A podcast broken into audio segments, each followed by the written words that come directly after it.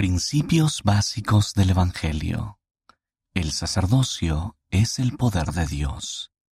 Dios nos bendice por medio del poder del sacerdocio. Las bendiciones del sacerdocio están al alcance de todos. El sacerdocio es el poder de Dios. Él utiliza este poder para bendecir a todos sus hijos y ayudarlos a regresar para vivir con Él. Dios ha dado el poder del sacerdocio a sus hijos en la tierra. Con este poder, los líderes del sacerdocio pueden dirigir la iglesia y los poseedores del sacerdocio pueden efectuar ordenanzas sagradas como el bautismo, que nos ayudan a acercarnos más a Dios. Todo hombre y mujer que recibe dignamente las ordenanzas del sacerdocio y guarda los convenios, promesas sagradas, tiene acceso al poder de Dios. A José Smith se le dio el poder del sacerdocio. Cuando Jesucristo estaba en la tierra, dirigió su iglesia con el poder del sacerdocio.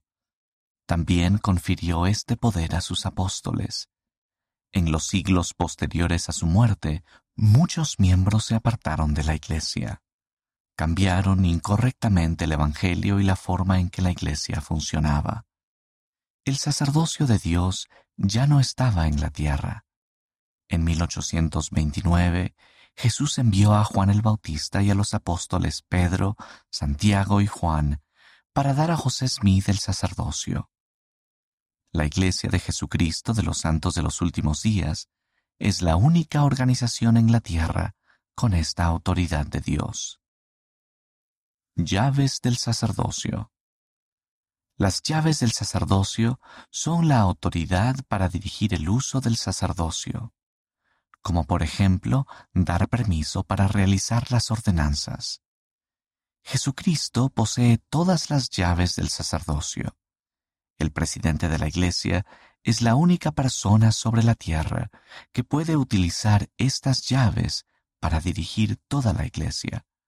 Bajo su dirección, otras personas pueden utilizar ciertas llaves para llevar a cabo la obra de Dios. Los líderes, como los obispos y presidentes de estaca, utilizan las llaves del sacerdocio para dirigir en sus barrios y estacas.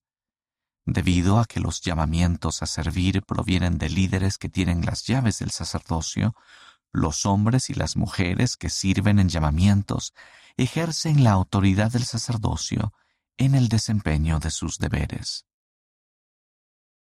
El sacerdocio de Melquisedec y el sacerdocio aarónico. El sacerdocio tiene dos partes, el sacerdocio de Melquisedec y el sacerdocio aarónico.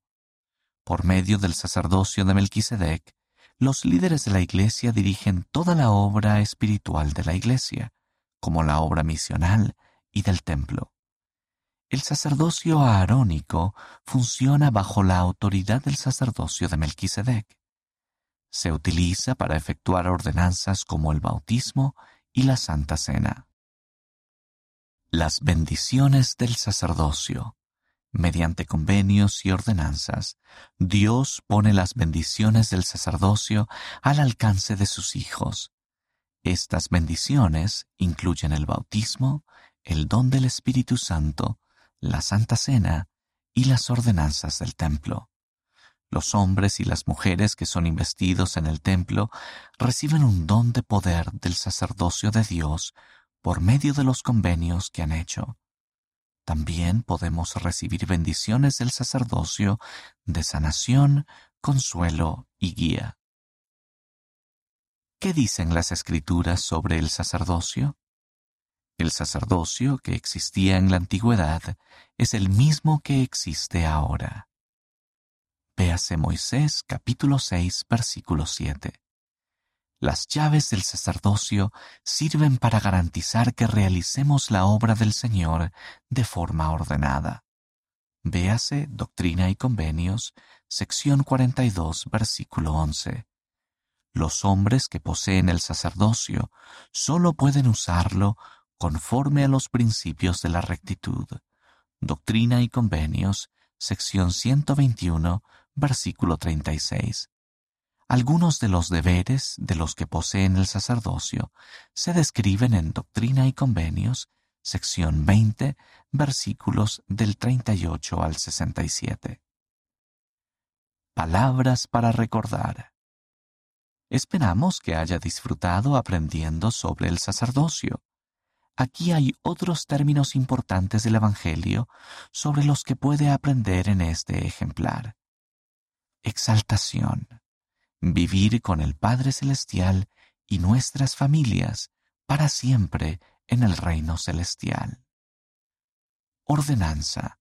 Un acto sagrado realizado por medio de la autoridad del sacerdocio, como el bautismo, la confirmación, la Santa Cena y las ordenanzas del templo. Segunda venida, cuando Jesucristo venga en gloria a la tierra.